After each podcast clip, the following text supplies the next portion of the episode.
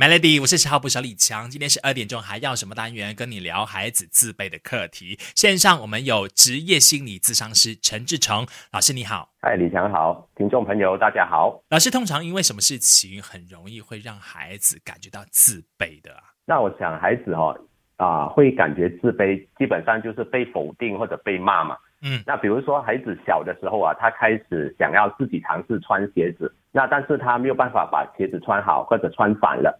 那可能啊，父母就会否定他，就会说：“哎呀，你怎么这么麻烦？那我帮你穿就好了。”比如说这样的一种尝试哈，又被否定，那孩子其实就开始种下自卑的心理。第二种情况呢，比如说啊，就是孩子之间会有手足的竞争。嗯，那当他这这个孩子他是老大嘛，如果当老二出生的时候，他就发现这个爱被转移了。嗯，父母就会叫他说：“哎呀，你要让着弟妹。”啊，可能妹妹比较可爱啊，哦，所以他就发觉，哎，他自己可能是不被爱的，嗯，所以这样的一种情况呢，他的自卑感，他的心理哦，又开始慢慢的增加，嗯，来到第三种情况就是来到学校的一种竞争，那比如说他跟同学的相处上，他在啊学业上啊，他比别人落后，他不达标，或者才艺上啊，或者他没有被啊同学受欢迎的。哦，同学就是说啊，不想跟他做朋友的，或者不被老师关注的，那这一些的情况呢，都让孩子哈，就是一层一层的让他们就自卑起来了。老师，你说的这些情况，以上提到的都是后天的机遇哈。那有没有一些情况是孩子天生是比较属于悲观主义者的，就是他很容易自卑的？等下我们聊更多。守着 Melody，Melody，我是十号不是李强，继续线上有职业心理咨商师陈志成老师，你好，李强你好。刚刚我们提到说，孩子因为什么事情容易感觉到自卑，可能是被否定、被骂了、被比较、爱转移等等，都是后天的。机遇所导致的，那有没有天生就真的自卑感特别重的，是有这个先天因素的吗？其实，在我的啊这些年观察中，我觉得是不太可能的。那我们说的天生哈，其实天生的特质就会有，比如说啊，我们说性格内向外向，这个就有一些天生的成分。但是自卑哈，我们看到其实可以说后天是占了九十多八千的因素。就是说，他整个的成长过程，别人怎么对待他，其实就是在在的影响这个孩子他会不会自卑。意思说，孩子他在慢慢成长，他找自我的一个定位、一个认同的时候啊，嗯，如果这一些都是得到负面的，那他的自卑就形成了。所以我本身比较不认同有先天的这个因素。OK，那如果是自卑的话，通常会出现什么行为啊？是畏畏缩缩了吗？然后不跟别人交流吗？比较孤僻吗？啊，李强说的这些都有。那比如说，我们可以看到几种情况，一种孩子呢，他就是啊比较不敢尝试的。嗯。那比如说有竞赛啊或者下棋啊这些，他就是只看不玩的，因为他不想面对哈，就是如果万一他尝试了输了怎么办？他没有办法接受。那有一种呢，就是很容易放弃的，比如说他啊试了一两次，他就觉得啊不可能了，他就放弃了。所以这些都是一些外在的表现。嗯，那我们还有看到有一些孩子他会贬低自己，他会直接说啊我是笨蛋啊，我没有用啊，哦这样很负面的贬低自己。那另外一种呢是比较反向的，他会抬高自己，然后去贬低别人。哦，他会说你看我多厉害哈，你们这么差劲的。那其实我们以为他这个是很自信，其实不是的。当他哦很自大的时候，其实也是一种自卑的表现。还有最后一种呢，就是啊，有一些孩子他怎么都不肯认错的。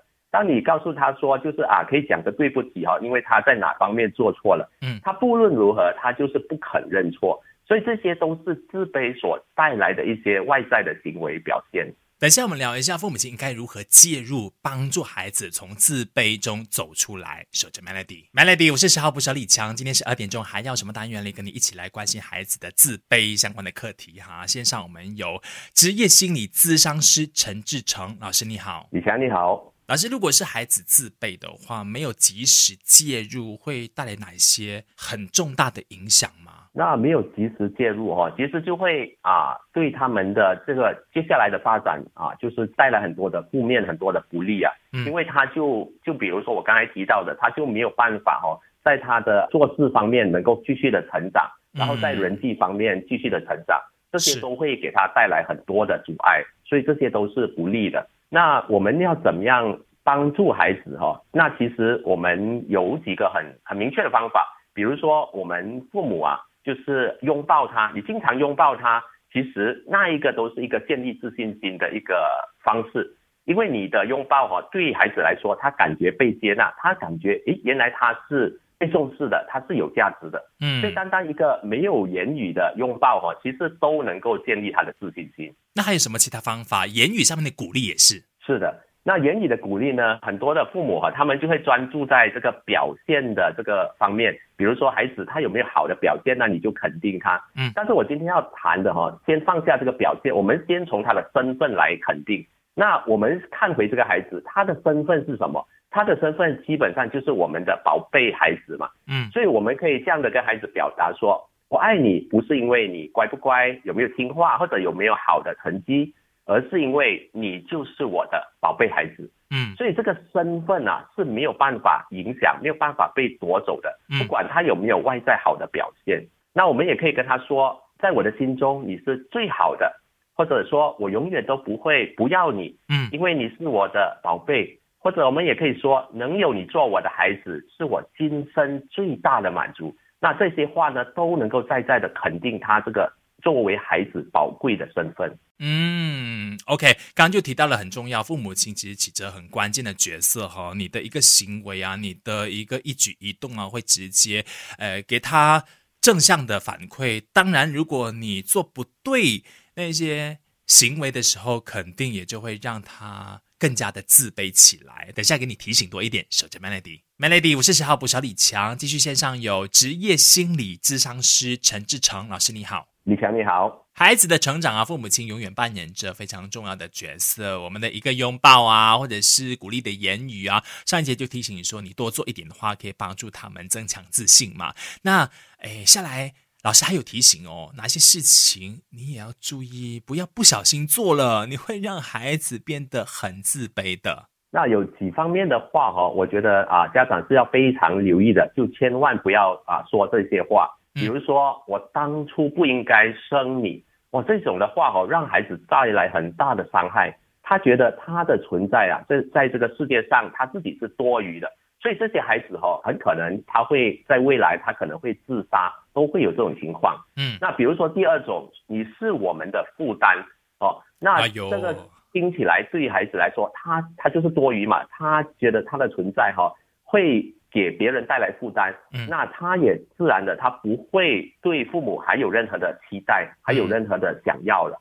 那第三种就是我们父母经常用的激将法，我们会经常说你怎么那么笨。你怎么那么没用？其实我们是想激励孩子，嗯，但是呢，当我们这些话语下去的时候，其实孩子他就不会再努力了，因为他认为既然我怎么努力都没有用，都是笨的，那我何必再努力呢？对，因为激将法哈，他你表面上看到有一些孩子确实会被激将然后成功，但是呢，其实这些孩子他们对自己内心啊还是很没有自信的，甚至到了成人的阶段，他们还是对自己。是很怀疑、很否定的。OK，有话就好好说嘛，干嘛要转一个圈来，就是让他成长？这样我就直接告诉他，你再努力多一点点的话，就更容易成功。这个方式呢，反而可以让他觉得你对他是很有耐心的，你愿意陪伴他的哈。对，是相信他的。那第四种呢，就是说他们很容易拿自己孩子来跟别人比较，拿别人孩子的优点呢来比自己孩子的缺。哎，这要怎么比呢？